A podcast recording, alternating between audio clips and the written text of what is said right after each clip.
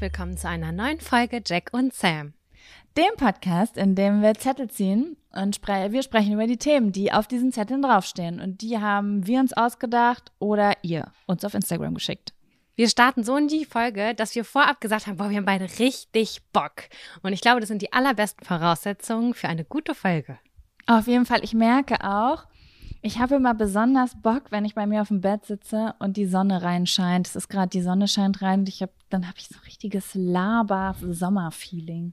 Ist bei mir genauso. Ich liege auch auf dem Bett und die Sonne scheint rein. Richtig schön. Ja. Wie geht's dir dann, Samira?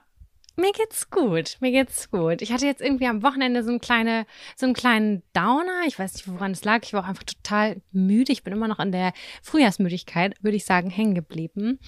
Aber äh, irgendwie, heute hatte ich so einen positiven Tag. Ich bin gut in den Tag gestartet. Mir geht's richtig gut. Ja, bin ganz zuversichtlich auf alles, was kommt. Oder über alles, was kommt. Ja, ich auch, auch wenn ich gerade mitten im Umzugsstress bin und irgendwie unterschätzt habe, wie viele Dinge ich besitze. Ich dachte, ich wäre sehr minimalistisch, aber wenn man dann Sachen in ähm, Kartons packt, merkt man doch, was man alles besitzt.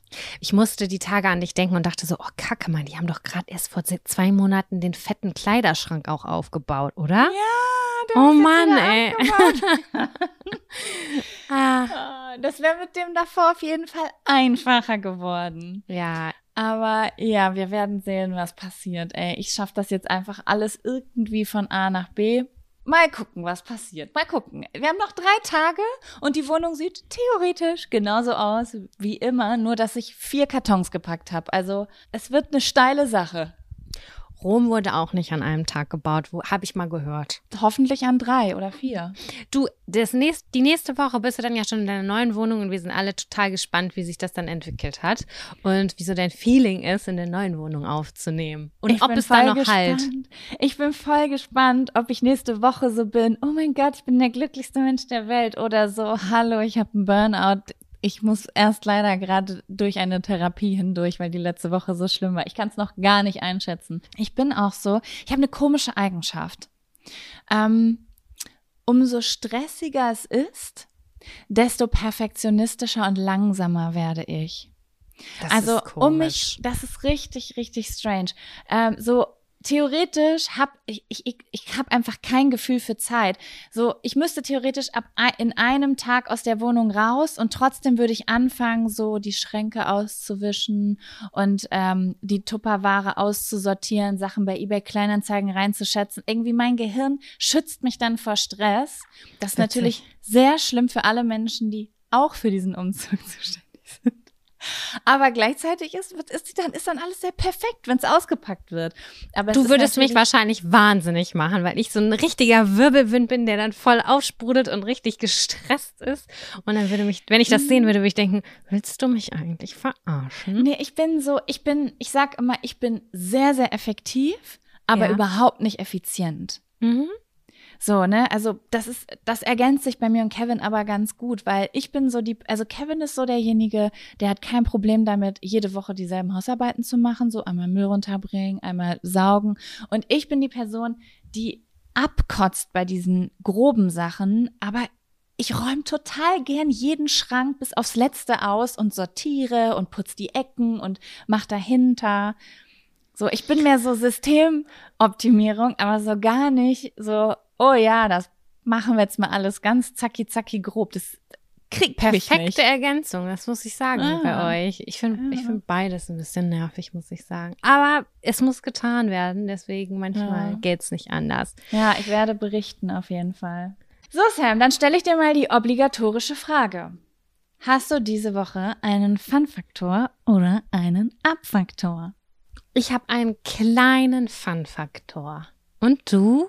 Ich habe auch nur einen Fun-Faktor, aber ich finde, dass in meiner Geschichte des Fun-Faktors irgendwie auch ein Ab-Faktor mit drinnen ist. Oh, okay. Also eine Mischung, eine klassische Mischung. Ja. Okay, cool. Und dann kommt Jetzt. Der, Fun! Fun-Faktor. Faktor. Fun, Fun, Faktor. Faktor. Das ist der Fun, Fun Faktor. Fun Faktor. Fun, Fun Fun Faktor. Jaco, ich möchte bitte, dass du anfängst, weil ich neugierig bin, was der verborgene Abfaktor ist, der da drin rumschwirrt. Ja, also es ist kein richtiger Abfaktor, aber es ist schon, pff, also es ist eine Geschichte mit Höhen und Tiefen, ähm, die eigentlich nur ganz kurz stattfand, aber für mich war es sehr intensiv. Sie passierte heute Morgen. Mhm. Ähm, es ist nämlich so, dass ich heute Morgen einen Termin hatte bei einer Osteopathin und Chiropraktikerin. Oh, für die du Ähm, keine Werbung machen wolltest. Genau, für die ich keine Werbung machen kann, Ah, weil ja. sie leider zu gut ist. I love it so much. Das ist wie mit den Aprikosen in Zartbitterschokolade.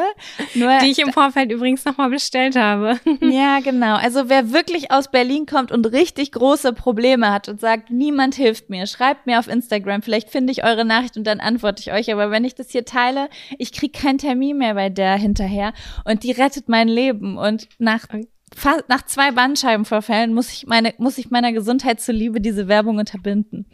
Gesunder Egoismus. Genau. Und äh, ja, äh, mein äh, Kevin hatte heute Morgen auch einen Termin. Das heißt, er hat das Auto genommen. Und ich fahre normalerweise jetzt während Corona immer überall mit dem Auto hin, wenn ich wohin muss. Einfach auch au- aus Selbstschutz, ne? Mhm. Und äh, ja, jetzt hatte ich aber kein Auto. Und dann bin ich heute Morgen mit den Öffentlichen dorthin gefahren. Mhm. Ja, hatte halt meinen Termin, komm wieder raus. Und äh, ja, bin dann runter in die U-Bahn, weil ich dann mit dem U-Bahn meinen Weg nach Hause starten wollte bin eingestiegen und habe die, ich weiß gar nicht, welche das ist, U2 Richtung Ruhleben genommen. Die Berliner kennen das ja. Und äh, manchmal fährt die U2 Richtung Ruhleben nur bis zum Theodor-Heuss-Platz. Also die, die fängt, äh, hört halt früher auf. Einfach. Mhm. Und ich habe da aber gar nicht drauf geachtet. Bin in diese Ba- U-Bahn gestiegen, habe meine geräuschunterdrückten Kopfhörer auf und ähm, irgendwann war irgendwie der ganze Abteil leer. Und dann habe ich doch kurz überlegt, ist es hier wohl Endstation? Eben kam ja auch eine Durchsage. Und dann gingen aber die Türen wieder zu und dann hatte ich irgendwie im Kopf, nee, wenn das Endstation jetzt wäre, dann ist es voll oft, dass die das nochmal durchsagen, was steht irgendwo, passt schon. Und dann fuhr die Bahn auch los. Und ich dachte so, Okay. oh cool. Ja, die fuhr dann so circa äh, eine Minute und dann blieb sie stehen im Tunnel. No. Und dann ging, und dann ging die, dann gingen hier die Fahrgeräusche gingen komplett aus und die Bahn war ausgestellt. Oh. Und auf einmal dachte ich, okay, ich werde unruhig, ich werde unruhig, das passiert nie, das passiert nie, wenn ich U-Bahn fahre. Das ist der Beginn das- bei ganz vielen Horrorfilmen auf jeden Ja, Fall. ja, und ich habe auch viele davon gesehen. Scheiße. Und dann dachte ich so, okay, was mache ich jetzt? Keine Panik kriegen, ne? Kopfhörer raus. Ich guck äh, raus und sehe halt so, ah, okay, ich stehe nicht komplett leer, vor mir ist zumindest ein Gitter. Das heißt, es gibt ja irgendwie Notausgänge, wo du da so wegkommen kannst. Ich das drück auf die, ich drück auf die Tür, es passiert nichts, die Türen sind deaktiviert. Und ich bin in diesem Abteil gefangen. Und mein kleiner Abfaktor an dieser Stelle wäre, wie verdammt akkurat schützt uns eigentlich unser Körper? Von jetzt auf gleich kam die Panik in meinen Körper. Also wirklich Panikattackenmäßig. Ich habe es wirklich innerhalb von einer Sekunde war ich komplett nass von Kopf bis Fuß. Meine Mm. Füße, meine Hände, mein Oberkörper, alles war durchgeschwitzt. Und ich habe gemerkt, meine Atmung wird schneller. Und ich die ganze Zeit die Augen zugemacht habe, gedacht, beruhig dich, beruhig dich, du wirst nicht sterben, es kann nichts passieren, hör jetzt auf, diese Panik wird dir nur im Weg stehen. Aber ich bin so klaustrophobisch geworden, weil um diese Bahn rum war alles dunkel und still. ja. Und ich habe gedacht, ich krieg die Krise, ich krieg die Krise. Dann bin ich in diesem Bahn in der Bahn rumgelaufen und habe mir diese roten Notschalter angeguckt und habe gedacht, was passt? Womit kann ich jetzt rechnen? Fährt diese Bahn jetzt gleich einfach weiter? Was ist, wenn die aber jetzt für die nächsten Stunden einfach abgestellt wird, weil die, weil da was repariert oder gewartet werden muss? Mhm. Und ich habe gedacht, was passiert, wenn ich diesen Notschalter drücke? Kommt dann die Feuerwehr? Muss ich dann ganz viel Geld bezahlen? Ich habe keine Ahnung, was passiert. Was soll ich jetzt tun? Ich war so überfordert. Und dann dachte ich, dann gucke ich auf mein Handy. Na klar, nur noch 6% Akku. Ist ja Oh. klar in so einer Situation. Ich denke, was mache ich jetzt? Okay, normalerweise würde ich mir Hilfe suchen, aber ich rufe zuerst meinen Freund an, weil ich brauche jemand, der meine Panikattacke stoppt, bevor ich gleich hyperventiliere und in Ohnmacht Mhm. falle. Ja, klar, der geht nicht ran, hat ja auch einen Termin. Und dann dachte ich, okay, BVG, Notdienst gegoogelt, da eine Nummer, ich rufe an, hallo, unsere Leitungen sind besetzt, versuchen Sie es später noch einmal. Aufgelegt. Ich denk, okay, hm, was mache ich jetzt? Und dann bin ich da auf und ab gelaufen, dachte, okay, ich krieg gleich einen klaustrophobischen Nervenzusammenbruch. Und dann bin ich einfach an die Tür gegangen und habe richtig wie in so einem Film ganz laut an diese Tür geballert, so Hilfe! Hilfe! Und dann? Ich bin hier drin! Und auf einmal höre ich von ganz weit weg nach meinem dritten Klopfen so, ja, ja, ja, ich hab sie ja gehört. Ich denke so, oh mein Gott. In dem Moment alle Panik weg mein Gott, was Menschen einen beruhigen können, wenn man nur eine Stimme hört in so einer Situation, ne? Und dann begann mein Fun-Faktor, weil dann kam so ein älterer Herr, der der äh, U-Bahn-Fahrer halt war und sagte halt schon so am Vorbeigehen des Fensters, beruhigen Sie sich, beruhigen Sie sich, haben Sie bitte keine Angst. Oh, süß. Ja, und dann hat er die Tür aufgemacht, hat mich angeguckt und hat gesagt, ganz ruhig, Sie sind nicht die Erste und Sie werden auch nicht die Letzte sein. Und lacht halt so, ne? Ich sag so, mein Gott, es tut mir leid, dass ich so doll gegen die Scheibe geschlagen habe, aber ich habe so schlimm Panik bekommen. Ähm, und, und dann meinte er so, na, zu lange aufs Handy geguckt? Upsi. Und, und ich sag so, ja, ich hatte Kopfhörer drin und ich habe es nicht mitbekommen. Und er so, ja, ja, dann ist ja auch ihr Handy, dann sind sie ja auch nicht schuld, dann ist ja ihr Handy schuld. Ich sag, ja, Ach, schon irgendwie. Und dann ähm, äh, habe ich gesagt, so, ja, der Kopf weiß ja irgendwie, es muss ja irgendwann weitergehen, als ob die Bahn gleich nicht weiterfährt. Aber in so einer Situation kriegt der Körper halt Panik.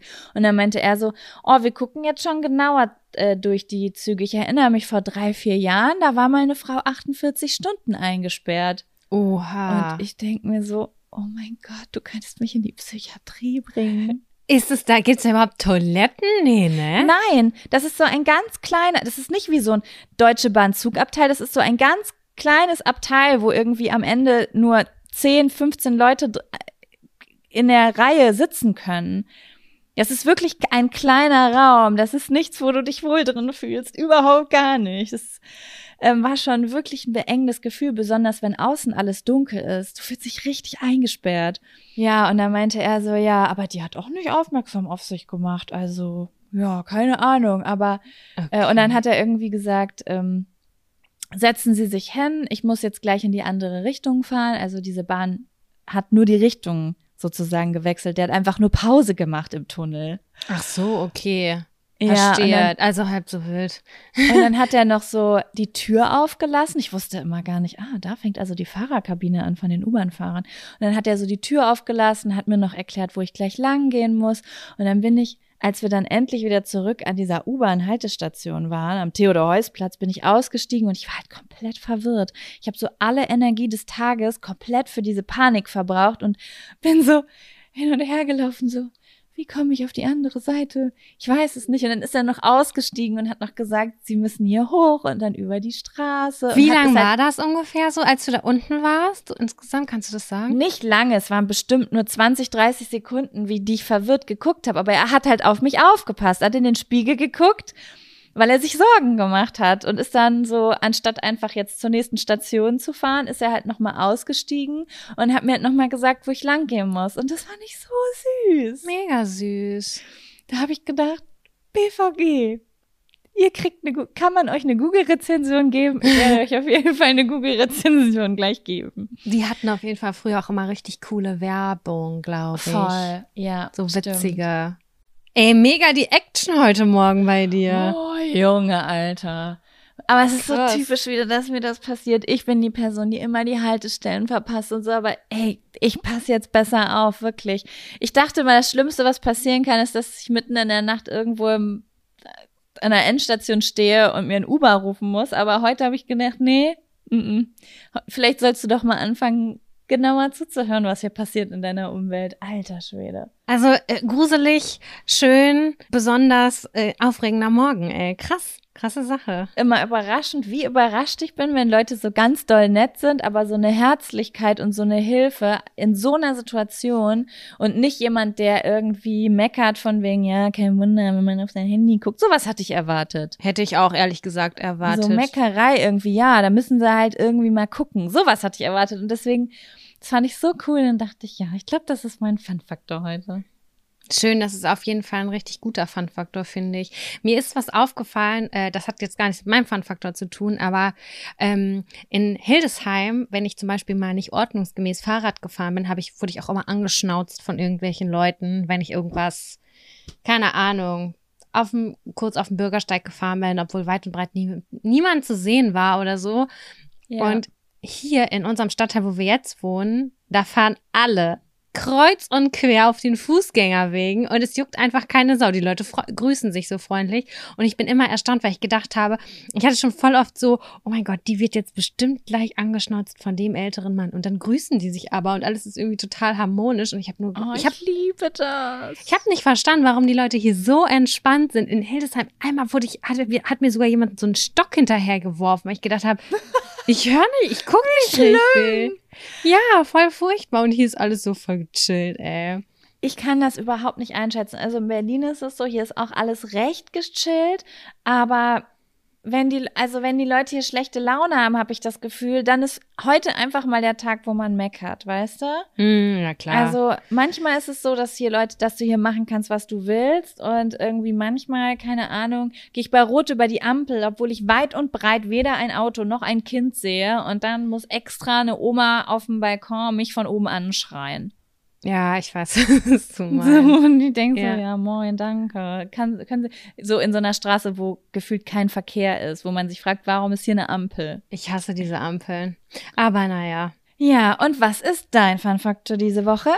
Du, ich weiß jetzt gerade gar nicht mehr, ob ich den vielleicht letzte Woche schon kurz äh, eingebunden habe oder davon erzählt habe. Ich hatte ein, ein neues kleines Erlebnis in Bezug auf das Thema Liebe und was Liebe für mich bedeutet und was das zeigt. Und ähm, ich habe da nochmal so meine Aufmerksamkeit versucht in der letzten Zeit so ein bisschen zu schulen. Das hatte ganz unterschiedliche Gründe, weil ich auch häufiger unzufrieden war oder sowas und ähm, auch durch Gespräche mit Freundinnen und, und auch mit meinem Partner oder so. Und dann habe ich überlegt, was für mich große Liebe ist oder was Liebe für mich eigentlich bedeutet. Und ich habe die so krass doll im Alltag gefunden und ich wollte die einfach mal mit dir teilen eigentlich, weil ich gedacht habe, oder vielleicht fällt dir auch noch was an. Keine Ahnung, auf jeden Fall habe ich gemerkt, dass immer, ich eigentlich immer gesagt habe, dass ich voll die unromantische Person bin, aber jetzt gerade überlege ich, ob ich vielleicht, obwohl, ob, ob ich nicht doch eine romantische Person bin. Nur so auf so eine andere Art und Weise. Und zwar habe ich immer gedacht, dass Liebe, und wir haben auch gestern noch tatsächlich ja darüber gesprochen, dass das immer so was Großes ist und dass man gemeinsam was unternehmen will und was erleben will und am besten zusammen kochen und danach hat man den perfekten Abend zusammen und so. Und ich hatte ein Gespräch mit meinem Freund darüber, der gesagt hat, dass ich immer extrem hohe Erwartungen auch auf äh, bestimmte Dinge habe und dass er meinte, dass er halt eher der Typ ist zum Beispiel, der das so zwischen den Zeilen macht und ähm, ja, das hat bei mir so Klick gemacht, weil das halt einfach voll gestimmt hat. Zum Beispiel, wenn jemand an dich denkt und dir irgendwie regelmäßig ein Stück, keine Ahnung, dein, dein Lieblingscroissant mitbringt vom Bäcker, der eigentlich ganz woanders ist. Oder ähm, wenn dir, das ist für mich, das ist für mich der allergrößte Liebesbeweis ever, wenn jemand sieht, dass mein Handy, Laptop, Kopfhörer kein Akku mehr hat und das dann anschließt, dann denke ich mir so, wie cool kann man sein, weil ich das niemals machen würde, weißt du? Ja. Zu checken so, ah ja, die Person hat jetzt nur noch 4% Akku, ich schließe das mal an gerade. Das ist so Das eine ist Kleinigkeit, aber ich liebe das, ich finde das so cool und das ist mir in letzter Zeit irgendwie häufiger passiert. Ähm, oder irgendwie dir dein Lieblingshandtuch immer äh, nicht, nicht wegnimmt oder nicht das benutzt, weil er weiß, dass es dein Lieblingshandtuch ist und so. Und naja, auf jeden Fall habe ich jetzt, bin ich dabei, das noch besser zu lesen und zu schulen und, und ähm, besser darauf zu achten, weil manchmal bin ich so eine, naja, manchmal denke ich, ja, dass ich bin ich vielleicht ein bisschen meckerig oder so und dann musste ich aber erst Gespräche wieder führen, um diese Kleinigkeiten so, wertzuschätzen und ähm, eigentlich ja auch voll die Liebhaberin von so Kleinigkeiten. Also bin ich ja Mhm. eigentlich, aber der im Wusel des Alltags geht das manchmal verloren und dann werde ich stumpf und das muss ich Ja. selber äh, oder das habe ich selber bemerkt und versuche jetzt mehr auf diese Kleinigkeiten zu achten. Das hat mir voll gut getan und äh, auch das mal so anzusprechen oder wir hatten halt so ein Gespräch darüber und das war richtig richtig cool und ja vielleicht hat ja ach keine Ahnung vielleicht animiert das auch irgendwie wieder auf die Kleinigkeit zu achten weil ich habe diesen Schubser gebraucht um meine Augen das wieder zu aufzumachen sehen, ne? ja, ja, genau ja, die Sachen zu sehen. Ich bin ja auch äh, ähm, kein besonders aufmerksamer Mensch und damit meine ich nicht, dass ich nicht aufmerksam anderen Menschen gegenüber bin, sondern ich bin einfach sensorisch nicht so aufmerksam. So wie ich Haltestellen verpasse, kriege ich auch manchmal nicht mit, dass die Wäsche aufgehängt wurde oder ich, ich würde niemals sehen, wenn jemand gesaugt hat. Ja. Aber einfach, weil meine Wahrnehmung da so ein bisschen, ich bin so ein bisschen immer in meiner eigenen Welt unterwegs und ähm, das, da verpasst man viel, was, wo man vielleicht unterstützt wurde, was man gar nicht mitgekriegt hat. Ja, ist genau so ist das. Genau so ist das. Das ist so krass. Weil manchmal braucht man halt einfach, also es muss nicht aufgezählt werden, aber wenn man da so eine kleine Erinnerung dran kriegt, dann ist das echt ganz schön cool, weil man ja das alleine vielleicht doch nicht gesehen hat irgendwie. Ich habe das auch manchmal schon in, ähm, Streit, in einem Streit gehabt, dass ich zum Beispiel einen Vorwurf gemacht habe, zum Beispiel, wir machen das und das ist nicht gerecht.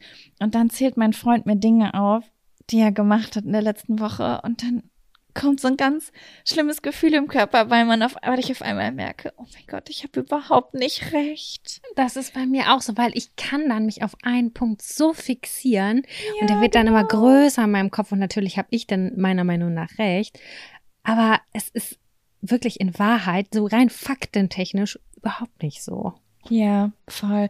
Ganz oft ist es ja auch so, dass das, weswegen man sich streitet, es geht oft gar nicht um die Sache. Wir haben ja auch schon mal darüber gesprochen, geht es wirklich ums Essen oder geht es ums Vergessenwerden oder so, ne? Das habe ich ganz oft auch im Alltag, dass ich denke, es geht um eine spezifische Sache, aber es ist einfach, irgendwas hat mir ein blödes Gefühl gegeben. Ja, Und das ist es dann eigentlich einfach, dass ich zum Beispiel, wenn ich sage, der Haushalt ist nicht gerecht aufgeteilt. Ganz ehrlich, eigentlich ist mir scheißegal, wie gerecht der auf, äh, Haushalt aufgeteilt ist. Hauptsache, niemand hat alle Last auf seinen Schultern. Das ist vielleicht eine Woche, in der ich mit Druck total überfordert bin oder ich fühle mich irgendwie nicht im Team gerade, sondern alleine. Und dann fechte, habe ich das schon über die Küche ausgefechtet, obwohl es gar nicht um die Küche ging. Aber die Küche war gerade einfach ein schöner Punkt, an dem meine Gefühle sich so richtig festhalten konnten. Ja, oh, ich kenne das so gut, Jaco, ja. Das ist, Mhm. ist auf jeden Fall so. Aber ja, es ist auf jeden Fall gut. Du erinnerst mich da auch manchmal dran. Ähm, ich erinnere das jetzt, ich gebe das auch nochmal so raus. Vielleicht erinnert nochmal irgendwer wen anders daran. Also das sind echt so manchmal die kleinen Dinge, die einen da so wieder wachrütteln und ins, in die Realität zurückholen. Das ist auf jeden Fall richtig, richtig cool. Das ist ein schöner Bandfaktor. Sie. Und wollen wir jetzt den ersten Zettel ziehen oder wieder was? Ja, du fängst an. Okay.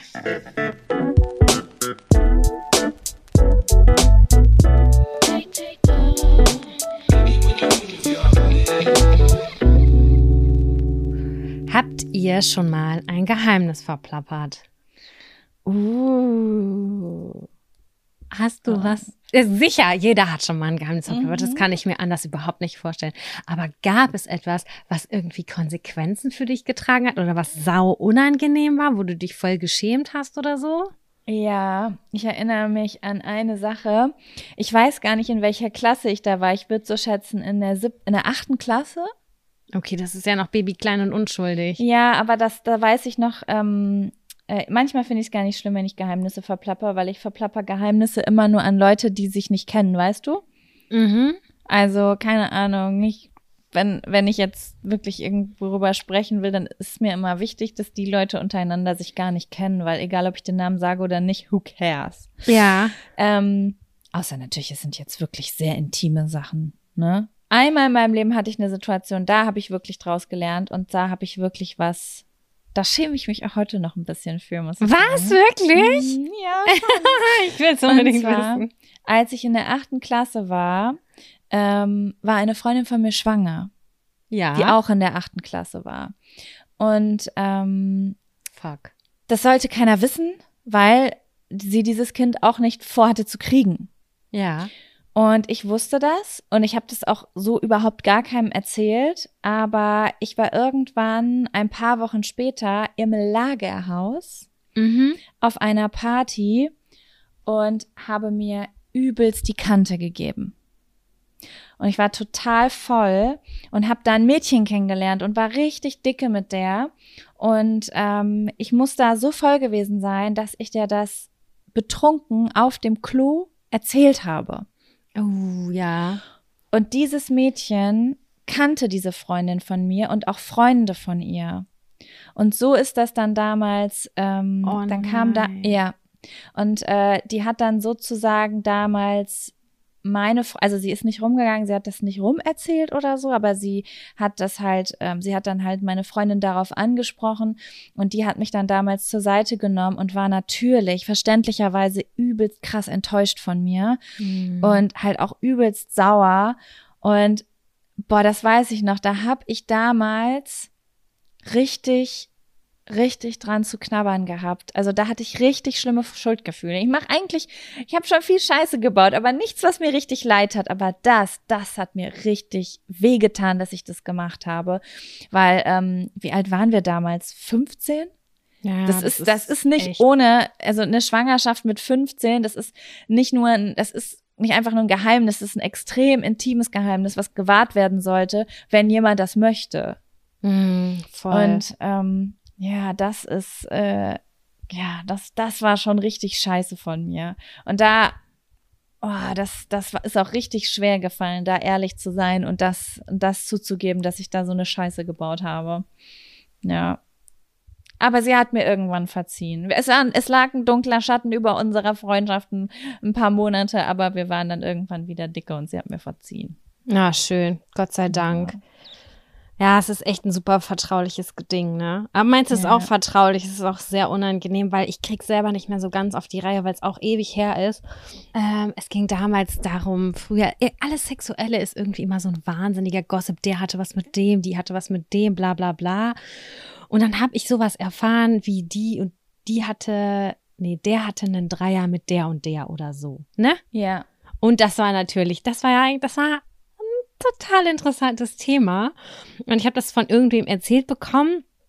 Und dann habe ich da überhaupt gar nicht drüber geredet. Und ich glaube, fünf, sechs, sieben Jahre später habe ich da irgendwann mal drüber geredet. So, ey, die hat noch mal hier auf der Klassenfahrt damals den Dreier oder so, ne? Ja. Und dann wurde ich zehn Jahre später oder so darauf angesprochen, dass ich dieses Gerücht verbreitet hätte. Es Und hat ich Feuer gefangen, das Gerücht, und hat sich verbreitet. Aber so viel später, zehn Jahre oder so später. Und ich dachte mir nur so, what the fuck einfach? Warum seid ihr so? Also, ich hatte das schon erzählt, glaube ich. Da war es verjährt. Da habe ich das nicht mal mehr als Geheimnis verbucht. Weißt du, wie ich das Ja. meine? Ja. Und danach kam irgendwann aus irgendwelcher Ecke, kam jemand zu mir und meinte, du hast das erzählt. Wir wissen das aus der und der Quelle. Und ich so, oh mein Gott, scheiß drauf. Ich habe keine Ahnung, was ich da erzählt habe. Ich weiß es wirklich nicht mehr. Es war voll das Ding, voll das heikle Thema. Ich habe mich da, glaube ich, um Kopf und Kragen geredet. Weil ich selber diese Erinnerung nicht mehr so richtig hatte, wie das damals ursprünglich war. Aber ich wusste, ich habe die Information. Hm, ja, möglicherweise habe ich das auch der und der Person erzählt. Ich weiß es nicht mehr. Ich weiß es einfach nicht mehr. Weil es Ja, waren ja. keine engen Freunde von mir oder Freundinnen von mir. Äh, das war einfach, das war einfach so Klatsch und Tratsch, den man halt kennt. Und damals war es halt voll das Excitement noch für mich irgendwie. Vor, also damals, damals. Heutzutage würde ich mir denken, so, ja, wen juckt's? Aber ja. Ne? Und das hat mich ganz viel später nochmal eingeholt. Das war so unangenehm. Crazy. Oh. Ja, ey, so Stories über so sexuelle Geschichten, die sind, die, die, das geht rum, ne? Sowas erzählt so. man ja auch einfach gerne. Und wenn man nicht die Person ist, die das Geheimnis verraten hat, sondern die, die das Geheimnis gehört hat, dann die, die Schwelle zum Weitererzählen ist nochmal gesunken und die sinkt ja nach hinten immer weiter runter und dann geht es in alle Richtungen. Ja, Mann, das, das geht wirklich in alle Richtungen.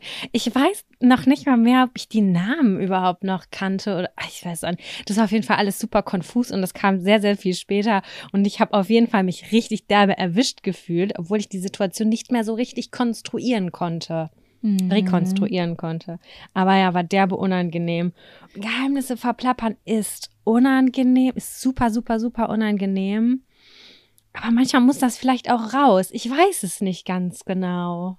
Meinst du jetzt so im Sinne von, manchmal muss das raus, man muss es erzählen, es will aus dem Körper raus oder wie meinst du das? Nein, also wenn du mir jetzt was ganz Vertrautes erzählen willst, ja, erzählst. Und dann, ja gut, dann behalte ich das für mich. Aber ich kenne das schon auch, zum Beispiel, dass ich dann mit meinem Freund kurz darüber rede oder Ja, so. Weißt du, wie ja. ich meine? Es ist immer gut, wenn man so eine verbündete Person hat, wo man weiß, dieser Person kann ich alles erzählen und wir können dann darüber reden, aber wir wissen, das verlässt niemals diese Wohnung oder diese Freundschaft. Genau, genau. Ne, so ja, die beste. Freundin oder den F Freund oder so, äh, das ist schon wirklich richtig cool. Und ich, wenn ich zum Beispiel dir was erzähle, dann gehe ich immer davon aus, wie auch bei Laura, so, okay, ich erzähle es theoretisch dem Pärchen. Da gehe ich einfach von aus.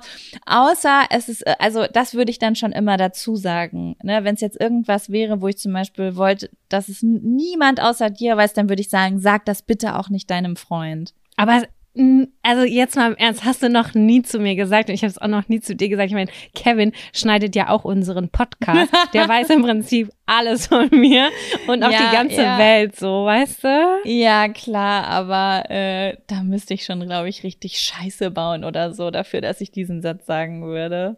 Mhm. Ja, ja. Ja, Mir ist oder- übrigens, ja. Nee, mir ist gerade noch was eingefallen. Äh, und zwar habe ich sogar mal absichtlich ein Geheimnis verpetzt. Wie alt warst du da? Da war ich so 17. Okay. Mm, Das ist, ähm, das ist mir fast auch ein bisschen unangenehm, das zu erzählen, aber das kam mir gerade so in den Kopf, so, oh mein Gott, das war eine krasse Story, oh mein Gott. Ich habe mich auch gerade gefragt, habe ich das schon mal erzählt? Ich glaube nicht.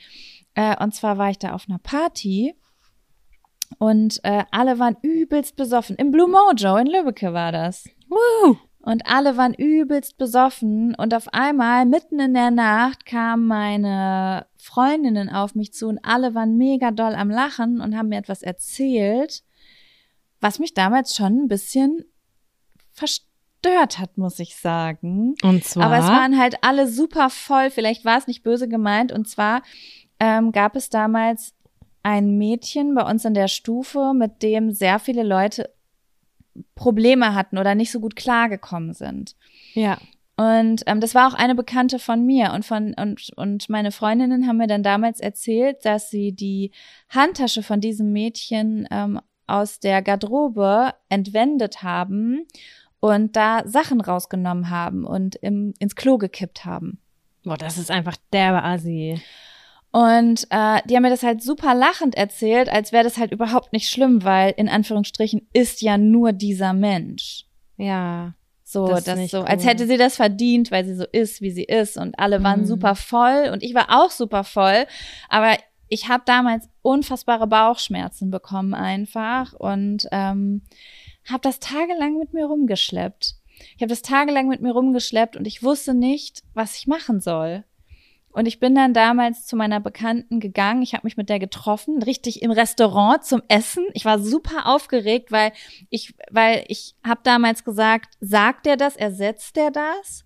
Und alle haben halt übelst, also auch am nächsten Tag übelst darüber gelacht. Alle fanden es mega witzig und ich habe mich dann damals dazu entschieden, es zu sagen, Ja. weil da auch sehr viele teure Dinge drin waren. Also es ist, glaube ich, auch das Handy im Klo gelandet. Okay, das ist ja, es ist ja Mobbing.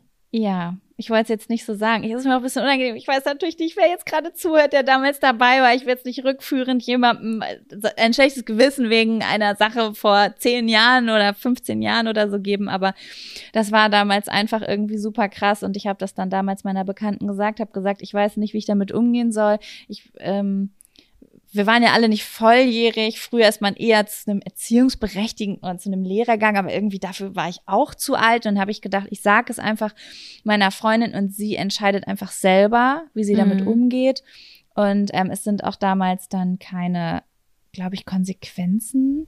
Es gab, glaube ich, keine Konsequenzen oder so. Ich glaube, ihr wurde das dann einfach irgendwie ersetzt oder so, aber das war ein ganz schönes Drama damals in der Schule. Da war ein ganz schönes Geschrei, weil alle haben mich, waren natürlich übelst sauer auf mich und haben geheult und haben mich angeschrien und oh mein Gott, das war so ein Drama. Aber ich, Ich bereue das bis das heute. ganz dunkel. Ich war, war ich dabei? Habe ich da irgendwas von mitgekriegt?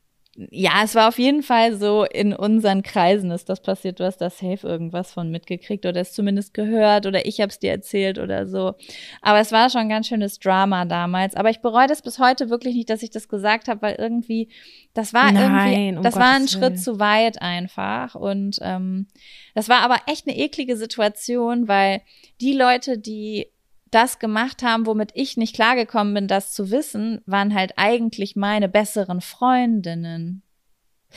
Du, ich hatte da auch schon einige Situationen, wo ich auch meinen besten Freundinnen, also die kann man auch mal auf den Pott setzen. Das ist vollkommen in Ordnung, finde ich. Also es geht ja da jetzt ja nicht mehr ums Geheimnisse verplappern, sondern eigentlich so auch um Gerechtigkeit zu schaffen oder um, um Mhm. aufzuklären oder jemanden vor einer fiesen Situation zu bewahren, irgendwie. Also das ist für mich, das ist für mich auch kein Geheimnis, was du verplappert hast. Das war irgendwie ein Schritt Richtung Gerechtigkeit oder Fairness, irgendwie so. Ja, es ist halt der Moment, wo, zu, wo du sozusagen das Vertrauen von, Men also das Vertrauen, das Menschen zu dir haben, ignorierst, um sozusagen deinem ger persönlichen Gerechtigkeitsgefühl nachzugehen. Mhm. Aber ich finde, da hast du komplett, also meiner Meinung nach, moralisch absolut vertretbar äh, gehandelt. So. Ja, es ist ja nun auch für alle gut ausgegangen und ich denke sogar, also mit 17 Jahren ist man ja auch noch nicht so ganz fertig. Ne? Mhm. Ist man ja nie, aber ich glaube, dann ist es jetzt rückblickend als erwachsene Frau, das muss ich leider an dieser Stimme sagen, weil ich es mir noch nicht ganz abkaufe, ähm, ist es vielleicht gar nicht so schlecht, dass das rausgekommen ist, weil da hat bestimmt auch deswegen dann im Nachhinein vielleicht ein bisschen Reue stattgefunden und man hat es kein zweites Mal gemacht oder so. Auf jeden Fall. Ich habe ich hab mal jetzt noch mal eine andere Frage. Es ist auch ein Geheimnis und es ist auch eine moralische Frage, die ich dir gerne stellen würde. Ja. Ähm, es ist so ein kleines Experiment. Stell dir vor, du wüsstest, mein Freund betrügt mich und du hast ihn meinetwegen irgendwo gesehen. Ja. Und er nimmt sich dich zur Seite und sagt, bei uns läuft es gerade nicht so gut, kannst du es bitte für dich behalten? Das war ein Ausrutscher. Was machst du dann? Es ist ja auch ein Geheimnis, das dir anvertraut wurde. Du hast das mitgekriegt. Wir stehen uns nahe. Und ich will dich jetzt, es gibt für mich jetzt gerade keine, das ist eine richtige oder eine falsche Situation. Ich war genau in dieser Situation auch einmal.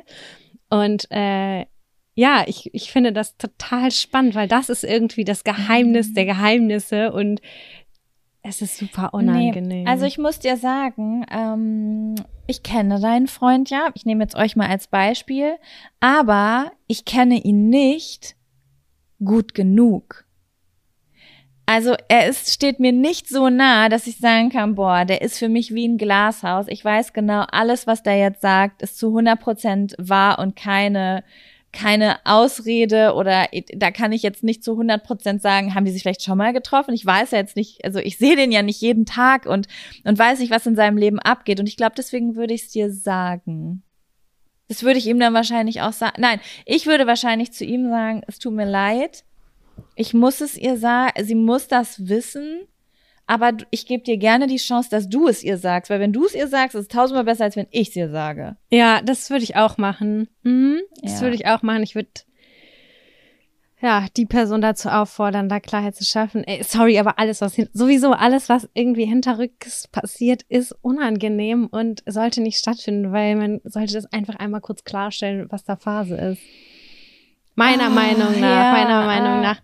Ja, ich war gerade erst so im Zwiespalt, weil ich habe auch schon mal Situationen in meinem sehr langen Leben mitbekommen, äh, wo ich gedacht habe, hat es der Person wirklich geholfen, das zu wissen, weil die, Freundin oder der Freund ist so ein Schnucki und die Beziehung war aber voll im Arsch und da ist Scheiße passiert und es hat so viel Schmerz und angerichtet, dass da jetzt Person A das von Person B weiß. Ich habe das auch schon mal angezweifelt. So ist es manchmal gut, wenn Dinge einfach verborgen bleiben, weil am Ende war es vielleicht ein dummer Kuss, der halt Mhm. passiert ist im Alkohol, weil zu Hause die Hütte brennt. Also äh, ich bin der letzte Mensch, der sagt, äh, wer fremd geht, muss in die Hölle. Äh, weil äh, es gibt tausend Gründe, warum Dinge passieren können. Das Gespräch Aber- hatten wir neulich auch. Ja, Das aber war spannend. nee, ich könnte das in dem Fall. Ich möchte diese Verantwortung nicht tragen. Und wer weiß, was weiß ich, was da dann vielleicht noch hinter deinem Rücken passieren würde. Und du könntest das alles nicht herausfinden, aufdecken und ihr könntet es nicht klarstellen, weil ich nichts sage. Ja, ah, diese Situation ist unangenehm. Ich war genau in der Situation und äh, das war wirklich, das war meine persönliche Hölle, weil ich mit beiden Seiten sehr gut befreundet war. Ja, das ist auch eine ganz schlimme, schlimme Situation. Oh, besonders wenn man mit beiden befreundet ist, ne? So richtig. Oha, ja, da einer muss, einer ist am Ende der Gearschte, aber gut, es macht ja auch Ja. einer am Ende Scheiße, ne? Ja, das vor Dingen halt das Ding ist, sagen wir jetzt mal, ich sehe jemanden. So, in, wenn der in dem Moment schon zu mir sagt, das war ein Ausrutscher, so wie ernst kann er das in dem Moment meinen, wo es gerade passiert? Ich frage mich, wie das jetzt so in dieser Tinder, also wir haben ja Tindern beide nicht so mitgemacht. Mhm. Also wir haben es beide nicht mitgemacht, aber wie das so ist. Ist es so ein Ding, dass äh, in so Beziehungen, wo es vielleicht nicht so gut läuft oder wo irgendwie kein Vertrauen stattfindet, dass die sich dann bei Tinder, bei Tinder oder sowas anmelden und dann sieht eine Freundin oder so ja, den? ja, höre ich überall ständig.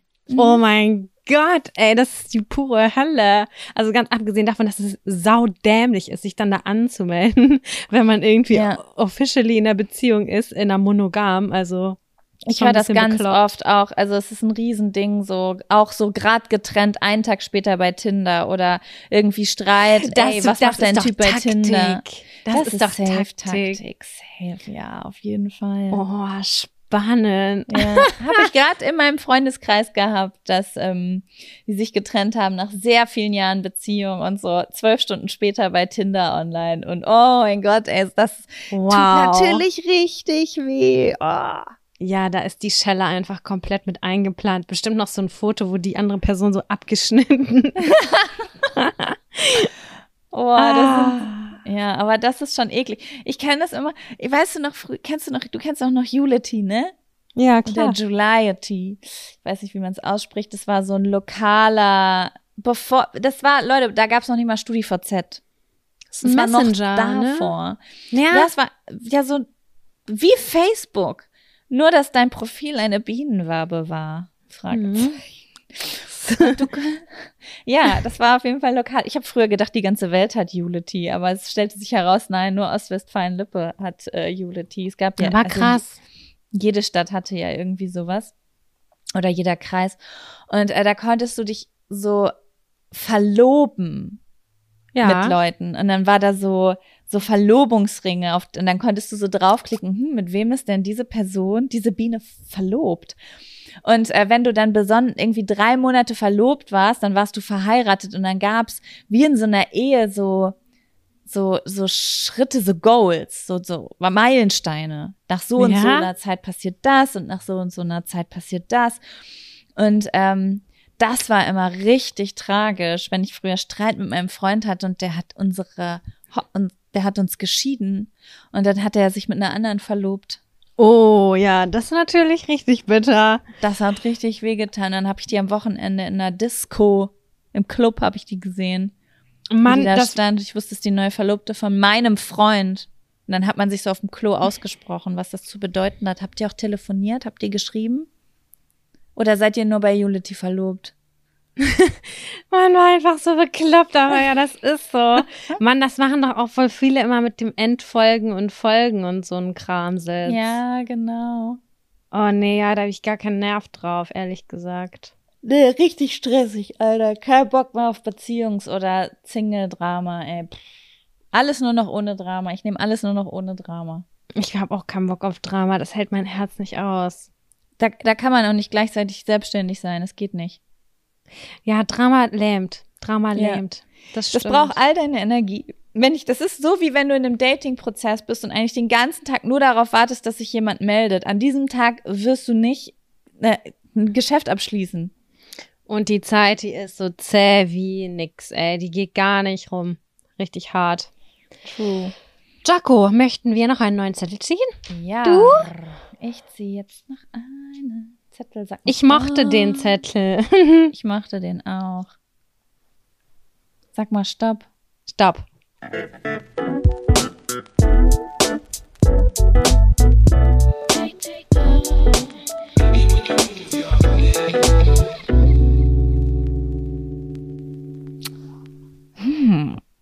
Menschen auf Unangenehmes hinweisen, in Klammern Mm. zum Beispiel Stinken, Unappetitlichkeit und Unhöflichkeit. Brauche ich Tipps? Brauche ich Tipps, sag ich dir ganz ehrlich. Ich kann sowas nicht ansprechen. Es ist mir super unangenehm. Ich glaube, ich könnte, ich muss schon extrem closes Verhältnis zu der Person haben, so dass ich der das, dass ich der das sagen kann. Wie bei Kevin weiß- und mir, da sag ich so, geh dein, geh deine Zähne putzen, Alter. Ja, klar, bei meinem Freund sage ich es auch, komm mir nicht zu nah, du stinkst wie ein Iltis. Also das ist überhaupt gar kein Thema. Aber ich könnte es nicht mal dir sagen, das sag ich dir ganz ehrlich. So, keine Ahnung, boah, Jaco, du Nee, müffelst, auch was soll ich sagen? Das geht gar nicht. Oder Das ist benutzt voll mal eine oft Gabel. Das ist voll oft in Filmen so, ne? Wenn Leute so, so eine Trennung hinter sich haben und die werden zu Hause besucht, dass dann die Freunde die so in den Arm nehmen und sagen so, oh, Alter, wann hast du das letzte Mal geduscht? Geh duschen, Alter. Und ich denke immer so, sowas habe ich noch nie zu jemandem gesagt.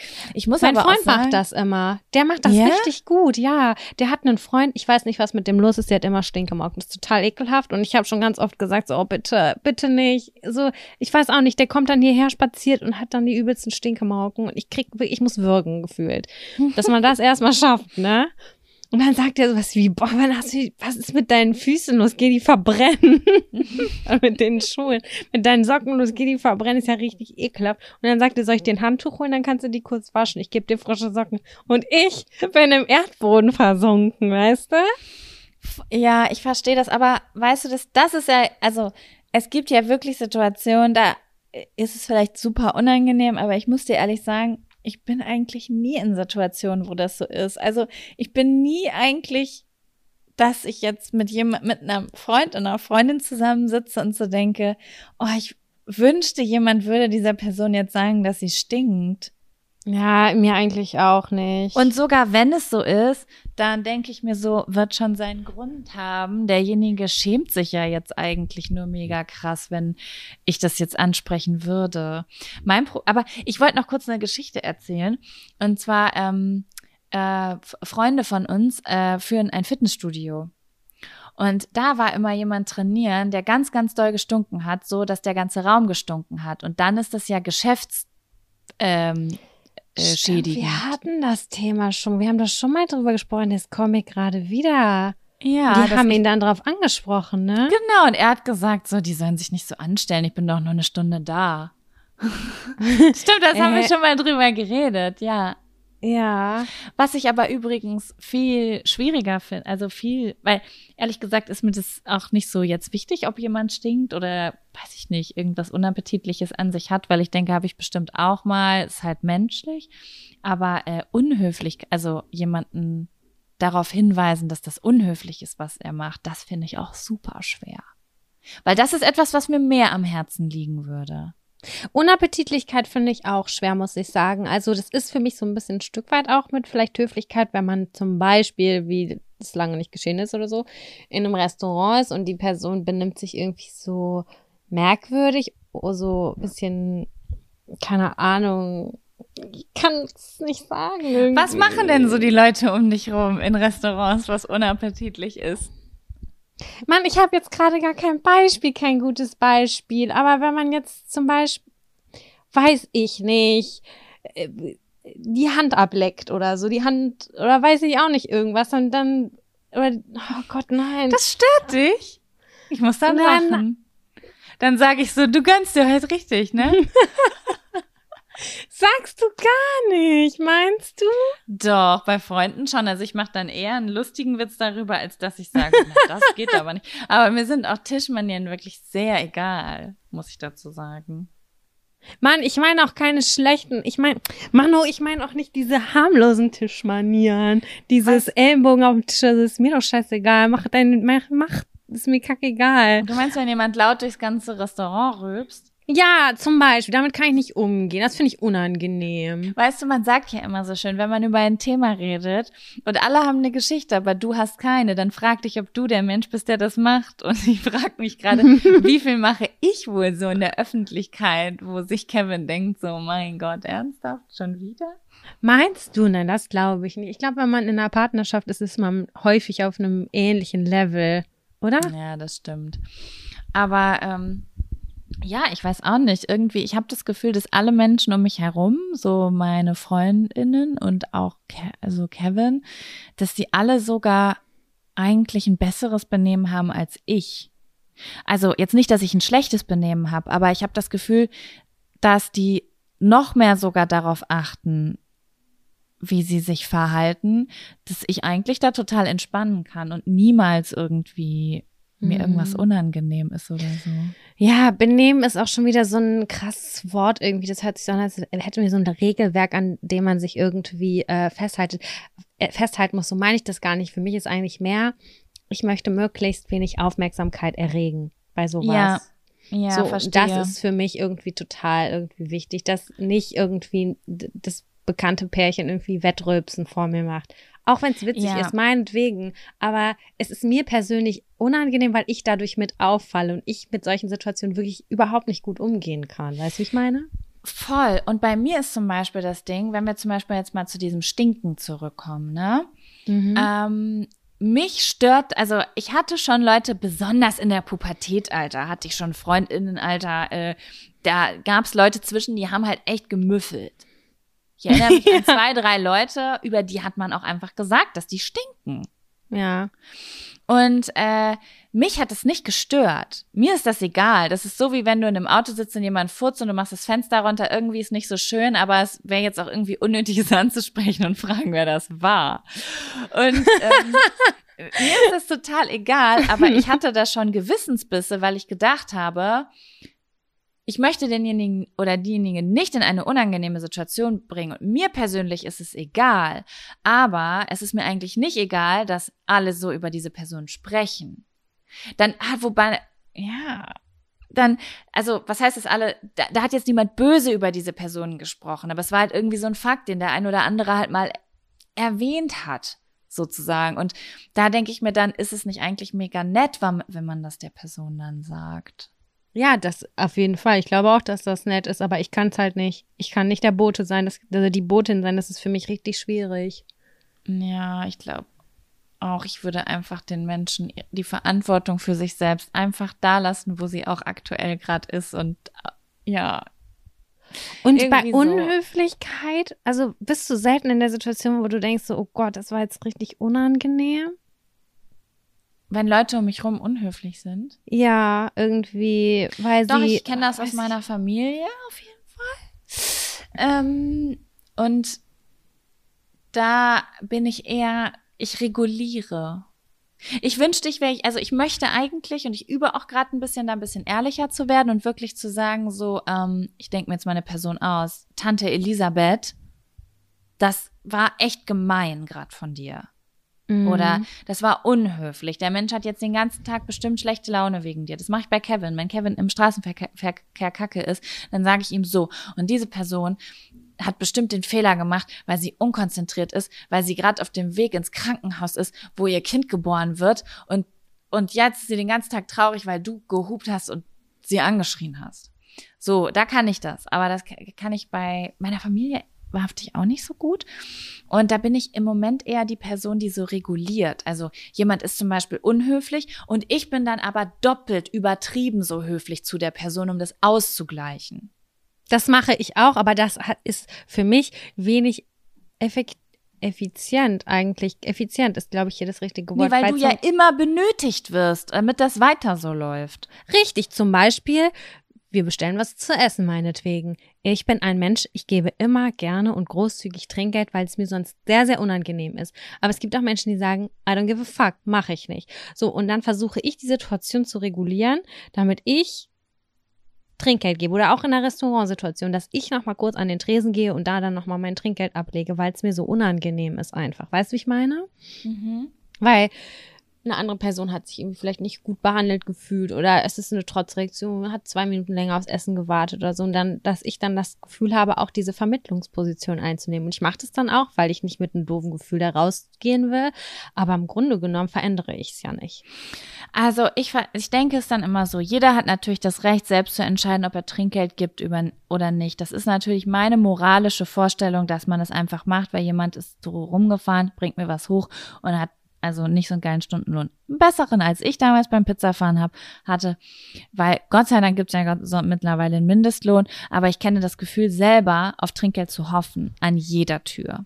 Und ähm, deswegen gebe ich das. Und ähm, ich mache es dann immer so, dass ich nicht, also ich ermahne nicht, so wie das sollte man aber tun, sondern ich sage dann immer, ich versuche mit gutem Beispiel voranzugehen und dann vor der Person zum Beispiel Trinkgeld zu geben und dann zu sagen, ja, ich gebe halt immer ein bisschen mehr Trinkgeld, weil ich bin selbst mal Pizzataxi gefahren und die werden so schlecht bezahlt und müssen diese ganzen Treppen laufen und ich, ich finde immer, äh, da, dann freuen die sich und machen ihren Job lieber. So eine Rede halte ich dann. Und dann hoffe ich einfach immer, dass es jemanden vielleicht inspiriert hat. Fuck, ich kann gerade gar nicht offen reden, habe ich das Gefühl. Ich kann das gar nicht so richtig benennen. Aber es gibt so bei manchen Sachen, wo ich einfach mich über mich selber ärgere, weil ich denke so, ja, Samira, es wäre voll geil, einfach konstruktiv den Mund aufzumachen, irgendwie kurz eine Hilfestellung zu geben. Vielleicht würde sich das auch jemand, also wünschen Ja. oder dankbar sein dafür, aber ich kann es einfach nicht über meine Lippen bringen, weil ich mich schlecht fühle und ich es nicht mag, so Kritik zu äußern oder irgendwie ungefragt zu helfen. Weißt du, wie ich meine? Ja, ich verstehe, was In du meinst. Anführungszeichen. Mm, Ich glaube, in dem Fall ist es halt super wichtig, was für ein Wording man nimmt. Ähm, ich glaube, wie man das macht. Ich glaube, wenn zum Beispiel eine Situation sich immer wieder wiederholt und man hat irgendwie das Gefühl, das wäre cool oder gerecht oder jemand würde sich besser fühlen, wenn es so und so passiert, dann ist es ganz gut, wenn man sich vielleicht so, so ein bisschen so ein, vielleicht sich auch mit jemandem bespricht und man dann so überlegt, was man in der Situation so sagen könnte. Weil manchmal gibt es so Wordings, vielleicht kennst du das so beim E-Mail-Schreiben. Manche Leute machen sich einen übelsten Fimmel, was sie irgendwo hinschreiben sollen. Und wenn du als andere Person aber für diese Person eine E-Mail schreibst, dann kannst du das so schreiben, dass es gar nicht mehr schlimm klingt. Ja, Ah, verstehst du, wie ich das meine? Ja, okay. Ich habe gerade noch ein besseres Beispiel, was mir Ja. eingefallen ist. Also, ähm, da ist eine Person, mit der isst du was zusammen, ja? Mhm. Es ist Familienmitglied. Ich finde, bei Familienmitgliedern kann man immer noch mal mehr was sagen, aber selbst da könnte ich es nicht sagen. Diese Person spricht immer mit extrem vollem Mund und beim Reden, beim Essen fällt immer ganz viel raus. Und ich, ich als Person dabei Edel. muss wirklich mich zusammenreißen. Du kannst mit mir beim Essen über Scheiße und Kotze reden. Das ist mir egal. Wirklich, ich kann über alles reden. Aber das ist sowas, wo ich irgendwie so empfindlich reagiere. Und ich kann das aber nicht ansprechen, sozusagen so, ey, kannst bitte kurz erst runterschlucken. Ich kann das nicht sagen. Weißt du, wie ich meine? Ja. Und ich, ich weiß nicht, wie man das machen kann, ohne unhöflich zu sein, ohne das irgendwie zu sagen. Aber ich denke mir so, das macht die Person ja nicht nur vor mir so, das macht die vielleicht auch vor ArbeitskollegInnen oder was weiß ich nicht, was das. Also ich stelle mir jetzt gerade ein etwas sehr Lustiges vor, muss ich sagen. Es Mhm. ist schon sehr wild, was gerade in meiner Vorstellung passiert, aber ich stelle mir auch vor, dass etwas, ich weiß ja, wie du bist, es muss schon sehr wild sein dafür, dass es dich überhaupt stört, weil ich weiß, dass du sehr, sehr spät von Dingen gestört bist. Deswegen, sehr, sehr ähm, spät. Mein Bruder schickt mir regelmäßig Fotos von sehr ekligen Sachen. Und ich, ich, ähm, ich wäre sehr gespannt auch darauf, das in Action zu sehen. Ähm, aber ich glaube, wenn man das Gefühl hat, okay, es ist nicht nur so, dass ich das gerade unappetitlich finde, aber es ist mir eigentlich egal, weil vielleicht esse ich mit dieser Person nur alle zwei Wochen, so I don't care, soll sie sich ausleben auf dem Tisch. Ähm, aber man hat das Gefühl so, boah, wenn diese Person immer so ist, dann glaube ich, wäre das vielleicht im Büro oder bei einem Date oder irgendwo vielleicht nicht so vorteilhaft, dann könnte man sich überlegen, ob man das vielleicht irgendwie nett verpacken kann. So wie, Ja, und da sind wir ist dein Date eigentlich immer mit? So? Keine Ahnung. Irgendwie, ich, ich, ich, bei mir muss leider alles immer über Humor laufen, was vielleicht auch nicht der richtige Weg ist, aber immer wenn man sowas ernst anspricht, dann fühlt es sich so shameful an, weißt du? Ja, Mann, ich weiß es ja. Das ist ja genau, das ist ja die Problematik an diesem Zettel. All das kann man irgendwie auf so eine spielerische Art und Weise ansprechen und auch versuchen, in einem Witz zu verpacken. Aber da ist mein Risiko extrem hoch, oder das Risiko extrem hoch, dass dieser Witz nicht witzig rüberkommt. Und dann werde ich Ja, richtig Witz- peinlich berührt. Ein Witz kommt ja oft witzig rüber, weil man es wirklich locker sieht. Man kann wirklich drüber lachen und deswegen kommt es auch an. Aber wenn man schon vorher ein Jahr überlegt hat, wie man diese Message überbringen will, wie locker kann der Witz noch werden? Ich schwöre, das ist der Struggle meines Lebens. Deswegen die meisten Witze passieren bei mir vorher äh, zu Hause allein im stillen Kämmerchen, weil die einfach dann zu situativ sind. Und ja, aber sowas kannst du nicht rüberbringen. Das ist ganz schwierig. Ah, Mist, ja. Ich fände es mal sehr interessant, was ihr dazu sagt. Also wenn ihr da eine, ähm, einen Gedanken zu habt, schickt uns den gerne bei Instagram. Äh, Da uns jetzt ja aufgefallen ist, dass dieser Zettel schon zum zweiten Mal im Top gelandet ist. Ich meine, gut, es ist jetzt schon die 71. Folge, meine ich. Wir wiederholen uns natürlich, weil ähm, bei manchen Sachen, da, die, die sind ja nicht, die sind ja nicht abgeschrieben, wenn wir da einmal drüber gesprochen haben. Aber das, Ja. dass uns das nachhaltig beschäftigt. Und vielleicht gibt's ja neue Tricks oder neue Tipps, äh, die ihr uns äh, mit auf den Weg geben könnt, die wir hier dann Genau. teilen können. Sie. Sie, sie, sie. Ja, Jaco. Ja, es war mir ein Fest, eine Party mit dir. Und ähm, ich würde gerne noch was ansprechen. Und zwar, wenn ihr Lust habt, würden wir uns sehr freuen, äh, wenn ihr uns hier auf Spotify folgen würdet. Das würde uns nämlich im Algorithmus sehr doll helfen, weil uns dann noch mehr Leute finden würden in den Charts. Also, Richtig. falls ihr sowieso immer zuhört, dann bekommt ihr auch eine kleine Benachrichtigung, wenn ihr bei Spotify reingeht. Diese, dieser ähm, edle Bildungspodcast hat eine neue Folge veröffentlicht und da müsst ihr uns auch gar nicht mehr suchen. So ist es. Jaco geht jetzt gleich weiterpacken und ich gehe weiter Wohnungen suchen. Das ist so der Stand der Dinge gerade und deswegen würden wir uns jetzt verabschieden und hören uns einfach nächste Woche wieder. Genau. Macht's gut. Bis dann. Tschüss. Tschüssi.